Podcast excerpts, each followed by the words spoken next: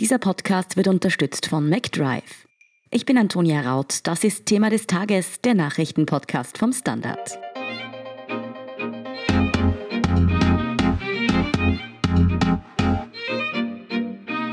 Gut funktioniert die Integration in Österreich? Dem geht schon seit zehn Jahren der Integrationsbericht nach, der einmal im Jahr von einem Expertenrat erstellt wird. Heute Dienstag hat die Integrations- und Frauenministerin Susanne Raab den Bericht präsentiert, wie er ausfällt, wo es Probleme gibt und wie der Bericht in den Wien-Wahlkampf hineinspielen könnte, erklärt Andrasch Sigetvari vom Standard. Andrasch, der Integrationsbericht ist heute von der Ministerin Raab präsentiert worden. Was genau ist dieser Bericht eigentlich und welchen Zweck erfüllt er? Das ist eine Art große Bestandsaufnahme einmal im Jahr seit inzwischen gut, gut zehn Jahren. Der Bericht zeigt einerseits, woher eigentlich Menschen nach Österreich kommen, wer die sind, versucht dann auch ein bisschen Einblick zu geben in die soziale Situation, welche Bildung haben diese Migranten und auch dann ihre Kinder, zweite, dritte Generation. Also ist so ein bisschen auch der Erkenntnis geschuldet, dass Österreich natürlich nicht nur ein, sondern ein sehr großes Zuwanderungsland ist und dass es vielleicht interessant sein kann, in diese Gruppe auch ein bisschen äh, genauer reinzuschauen. Was zeigen die Ergebnisse denn heuer? Funktioniert die Integration in Österreich im Großen und Ganzen? Na, da muss man wahrscheinlich unterscheiden zwischen der politischen Debatte und die, und die Realität. Und ich glaube, wichtig ist zu betonen, wenn diese Frage so funktioniert sie oder funktioniert sie nicht, ja, also natürlich für die meisten Menschen, für die Lebensrealität der meisten Leute, es gibt Probleme, aber die meisten Menschen gehen arbeiten, gehen in die Schule, erwerben Bildung, erwerben höhere Bildung. Das heißt nicht, dass es nicht sehr große Probleme gibt, aber im Vergleich ist es natürlich immer ein Teil der Gesellschaft. Der Regelfall ist natürlich, dass auch hier zugewanderte Menschen ganz normal arbeiten, im Leben nachgehen und von diesen Problemen, die wir da diskutieren, eben aus der Zeitung hören oder im Podcast oder von Pressekonferenzen. Also sozusagen die Normalität äh, ist auch einigermaßen normal. Das heißt aber nicht, dass es natürlich nicht sehr große Probleme auch gibt für bestimmte Menschen, sei es am Arbeitsmarkt oder sei es in der Bildung. Und diese beleuchtet unter anderem dieser Bericht. Was wären denn dann laut diesem Bericht die konkret größten Probleme? Also ein Punkt, der zum Beispiel aufgemacht wurde schon in den vergangenen Tagen vom, vom Integrationsministerium, ist der Arbeitsmarkt. Also das ist seit Jahren bekannt eigentlich oder das ist Standard, dass die Arbeitslosigkeit unter Menschen mit Migrationshintergrund höher ist als unter den nur Inländern und dass zum Beispiel Corona diese Situation noch einmal etwas verschlimmert hat. Also viele Inländer sind in die Kurzarbeit gegangen oder haben ihren Job gar nicht verloren, während hier die Probleme beim Migranten höher waren. Das hat natürlich eine Reihe von Gründen. Zum Beispiel arbeiten halt sehr viele Junge, zum Beispiel Ungarn oder Rumänen oder auch Slowaken in der Gastwirtschaft, in der Tourismusindustrie, die halt natürlich sehr schwer getroffen ist von dieser Krise und entsprechend öfter sind sie jetzt auch arbeitslos geworden. Das ist so ein Problemfeld, das dieser Bericht aufmacht. Ein zweites Problemfeld betrifft zum Beispiel die Bildung, wo hier wird in Österreich regelmäßig nachgeschaut oder in regelmäßigen Abständen, wie gut können eigentlich lesen, rechnen, schreiben die Kinder von Migranten, auch also erste Generation, die zugewandert sind und eben dann auch ihre Kinder oder die Kinder von diesen. Und ähm, da gibt es halt immer, auch das ist eigentlich nichts Neues, einen Schnitt von etwa 20 bis 30 Prozent diese Bildungsstandards zum Beispiel in Lesen verfehlen, zum Beispiel in der ersten oder zweiten Generation. Da übertreibt man jetzt hier fast oder man stellt sehr in den Fokus, dass es einem Teil der Schüler auch nur teilweise gelingt, diese zu erreichen. Also da gibt es aber definitiv ein, ein Problem.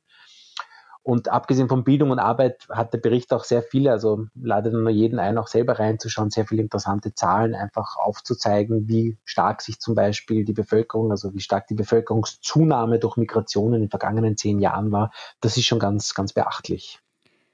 Ja, Integrationsministerin Susanne Raab hat dazu ja heute auch ein Maßnahmenpaket angekündigt. Bevor wir auf dieses näher eingehen, wollte ich dich noch fragen, wie hat sie denn heute generell so geklungen? Was war ihre Kernbotschaft? War die zuversichtlich oder eher mahnend? Die ÖVP ist natürlich bei dem Thema ein bisschen immer wahrscheinlich eher auf der mahnenden Seite in den vergangenen Monaten. Es wird natürlich betont, die großen Aufgaben, die da vor uns noch stehen oder auch ein bisschen so die Defizite, die es gibt, eben zum Beispiel im Bildungssektor oder im Arbeitsmarktsektor. Also es wird schon sozusagen der Finger in die Wunden gelegt, die sich auch zum Teil einfach real existieren und gesagt, okay, da, da gibt es Probleme.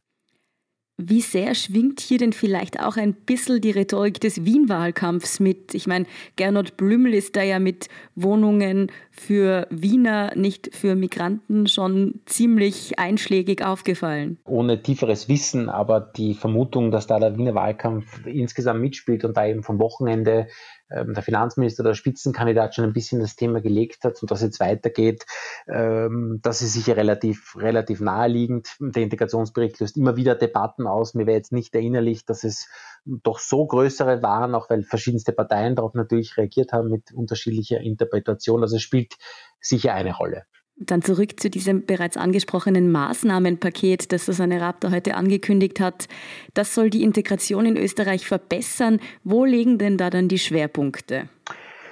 Es ist, äh, zum Beispiel ist ein Bereich halt, der von der Regierung jetzt kommt, okay, man müsste die Integration von Frauen stärken, man müsste die Integration von Frauen, von Müttern verbessern. Das ist im Prinzip natürlich eine, eine gute Idee aus, aus verschiedenen Blickwinkeln. Man weiß zum Beispiel eben, Migranten sind nicht gleich Migranten. Es gibt auch, weil wir vorher über Arbeitsmarkt gesprochen haben, ist bekannt, dass sich zum Beispiel bei dem Bosnien die Integration am Jobmarkt viel besser geklappt hat. Und da ist die große Vermutung, dass es auch daran liegt, dass bosnische Frauen sich viel schneller, viel erfolgreicher am Arbeitsmarkt integriert haben als zum Beispiel Frauen aus der Türkei oder mit türkischem Migrationshintergrund. Das hat verschiedene Gründe und das ist dann eben natürlich auch für die Selbstständigkeit dieser Frauen wichtig, fürs Familieneinkommen, wahrscheinlich auch für die Vorbildfunktionen, die man gegenüber Kindern hat. Also ein Schwerpunkt ist so dieses Thema Frauen einbinden, verstärken. Sonst ist es eigentlich recht viel vage geblieben, nicht? Das heißt zum Beispiel bei den Schulen soll man auch die Eltern ähm, stärker mithelfen, dass die Kinder bessere Schulerfolge haben. Das ist halt Teil des Problems, dass das in vielen Fällen eben nicht möglich ist, bei unter Anführungszeichen bildungsferneren Schichten, dass es schwierig ist. Also was dieser Aufruf bringen soll, ist nicht ganz klar. Und dann sind auch so Ideen wie zum Beispiel die freiwillige äh, Mitarbeit zu verstärken, zum Beispiel bei Feuerwehr oder Vereinen, weil das integrationsförderlich ist. Das ist wahrscheinlich auch eine vernünftige Idee. Die Frage ist halt dann, wie das konkret geht. Wurde damit nicht irgendwie was angekündigt, was man eigentlich selbst zuvor gekürzt hat? Gerade Stichwort AMS-Kurse? Oh ja, also das ist vielleicht ein bisschen so die Ironie der Geschichte, dass es gab ja noch unter der alten rot-schwarzen Regierung gleich nach dem großen Fluchtjahr 2015 ein Integrationspaket, also auch das AMS hat einen höherstelligen Millionenbetrag bekommen für gezielte Kurse, Deutschkurse, Sprachmaßnahmen, Kompetenzchecks. Und das Erste, was dann die blau-schwarze Regierung 2017 getan hat, war, man hat dem AMS dieses Gelder wieder zusammengestrichen für diesen Bereich. Und jetzt gibt es da Expertinnen und Experten, zum Beispiel ähm, Judith Kohlenberger zu dem Thema forscht, die sagt, naja, getroffen wurde mit dieser Maßnahme, getroffen wurden mit dieser Maßnahme eigentlich vor allem Frauen, denn die Männer, die waren sofort weil es einen positiven Asylbescheid gibt, kommen die halt am Arbeitsmarkt, kommen zum AMS, haben dann auch oft eben von diesen Unterstützungsmaßnahmen profitiert, während bei den Frauen das oft länger dauert, zum Teil, weil sie noch ein Kind bekommen, das dauert dann, sie kommen erst verspätet am Arbeitsmarkt, 2018, 2019 und genau diese Gruppe hat dann eben von diesen erhöhten AMS-Mitteln nicht mehr profitiert. Also man kann sagen, es ist jetzt, wird jetzt etwas zurückgenommen, was man selbst vorher verursacht hat. Bleiben wir nochmal beim Arbeitsmarkt. Hier hat ja die Corona-Krise auch Menschen mit Migrationshintergrund besonders hart getroffen, haben Studien gezeigt. Und auch das Homeschooling während der Corona-Krise hat Kinder aus Migrantenfamilien besonders schwer getan. Setzt dieses Maßnahmenpaket denn auch hier an? Wird da konkret auf Schäden aus der Corona-Zeit reagiert? Also nicht, nicht wirklich, außer vielleicht in der Problembenennung. Es ist zum Beispiel ganz interessant, dass bei der Präsentation des Berichtes die Leiterin dieses Expertenrates für Integration, Katharina Pabel gemeint hat, unter anderem eine wichtige Maßnahme wäre eine Ganztagsschule, damit eben auch Kinder, die vielleicht am Nachmittag nicht ausreichende Unterstützung bekommen, zu Hause, auch in der Schule die Zeit verbringen, dort vielleicht neben Spielen auch einfach lernen und dort auch die Ruhe finden, Dinge für sich selber zu arbeiten. Aber da ist natürlich Integrationsministerin Raab, da war sie dagegen, da ist die ÖVP dagegen. Also wirklich harte Maßnahmen, um zum Beispiel im Bereich Homeschooling das auszugleichen, da gibt es eher weniger, da verweist man eher drauf auf die Deutschförderklassen, die es ja auch gibt und dass man sich eher auf die Problemfälle konzentrieren will und das weniger mit so einer gesamthaften Reform angehen möchte. Der Bericht blickt jetzt ja nicht nur aufs letzte Jahr, sondern eigentlich auf das ganze letzte Jahrzehnt zurück, da jetzt ja eben zum zehnten Mal herausgekommen ist. Wie ordnet er denn in dieser ganzen Zeitspanne die Flüchtlingskrise 2015 ein? Ja, das ist zum Beispiel sehr lesenswert, wie ich am Anfang gesagt habe, wer kann, soll da ein bisschen reinlesen, weil der Bericht gibt einen sehr guten Überblick, dass Österreich ja eigentlich unabhängig von diesem großen Flüchtlings- oder Fluchtjahr 2015 immer sehr viele Menschen aufnimmt. Vor allem natürlich aus Mittel- und Osteuropa, aus den übrigen EU-Ländern, aus Deutschland, aus Rumänien. Und da sieht man ganz gut im Bericht zum Beispiel, dass 2015 natürlich noch einmal ein Jahr war, wo sehr viele Menschen nach Österreich gekommen sind, mehr als in sonstigen Jahren. Ähm, aber dass es sozusagen eigentlich auch nicht ein, ein ganz neuer Trend ist oder etwas völlig anderes, was da passiert. Österreich ist ein Zuwanderungsland, Österreichs Arbeitsmarkt ist ein Magnet für viele, viele Menschen aus verschiedenen Gründen.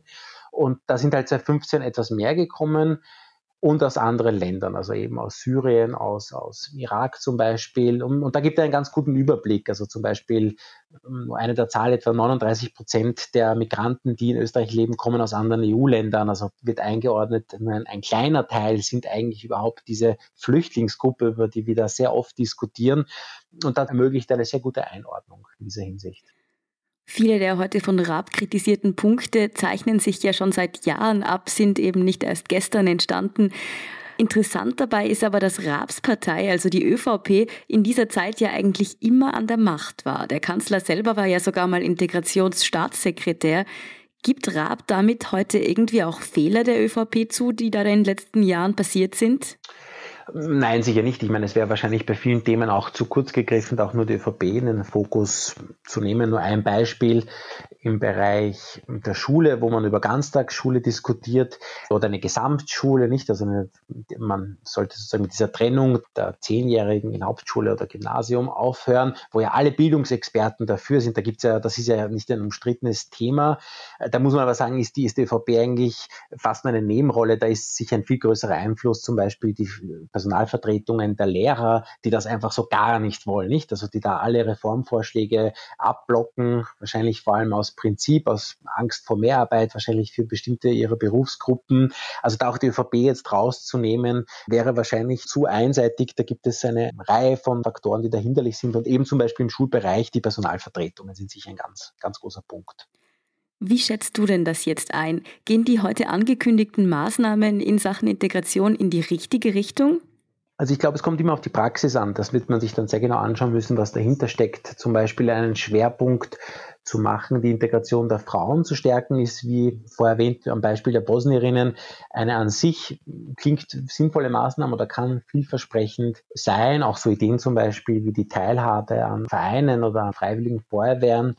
Auch das ist sicher im Prinzip eine nicht unschlaue Idee. Auch da wird man sehen, was steckt da wirklich dahinter oder wie kann man da, gibt es da auch Angebote an, an Leuten. Also irgendwo sind das Motto im Integrationsbericht ist irgendwo, dass die Politik vorgibt, fordern und fördern. Und das wäre wahrscheinlich wirklich nicht unklug. Also wenn man sowohl etwas einfordert, aber auch etwas bietet im Gegenzug. Aber ob das passiert, wird man sehen. Und eben zum Beispiel im Bildungssektor, da bleibt es halt eher bei Ankündigungen oder sehr kleinen Dingen. Diese, diese großen Baustellen wie Ganztagsschulen werden weniger angegangen.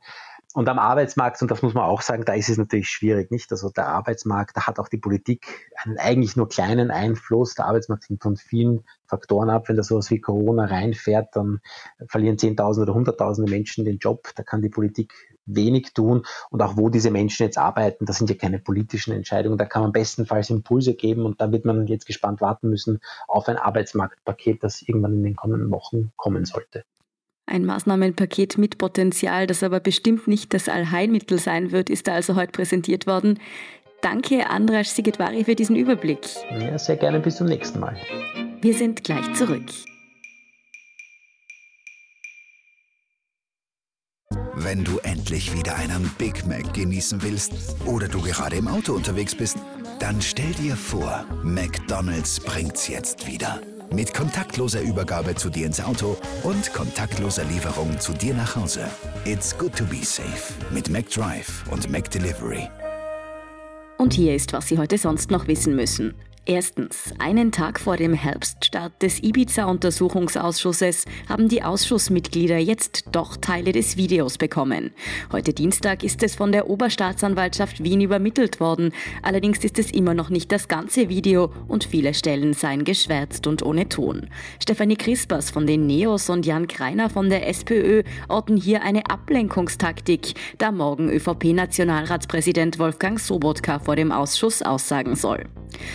Zweitens. Alle Österreicherinnen und Österreicher, die wollen, sollen Zugang zur Corona-Impfung bekommen. Ob sie gratis sein wird, ist aber noch offen. Das heißt es jetzt aus dem Gesundheitsministerium. Ebenfalls unklar ist auch noch, wer sich zuerst impfen lassen darf. Zu Beginn des nächsten Jahres sollte ja ein Impfstoff verfügbar sein. Österreich hat sich da bereits 6 Millionen Dosen über das EU-Beschaffungsprogramm gesichert. Und drittens, Österreich verzeichnet heute erneut eine Zunahme an Corona-Neuinfektionen. 520 neue positive Testergebnisse sind dazugekommen.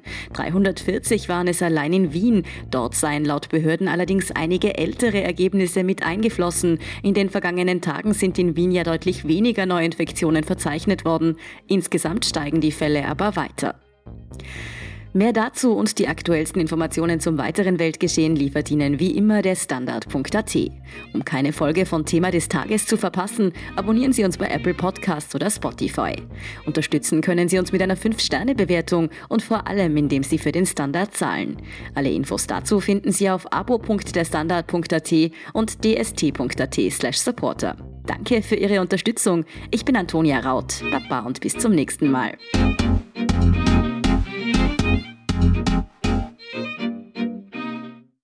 Wenn du endlich wieder einen Big Mac genießen willst oder du gerade im Auto unterwegs bist, dann stell dir vor, McDonald's bringt's jetzt wieder. Mit kontaktloser Übergabe zu dir ins Auto und kontaktloser Lieferung zu dir nach Hause. It's good to be safe mit McDrive und McDelivery.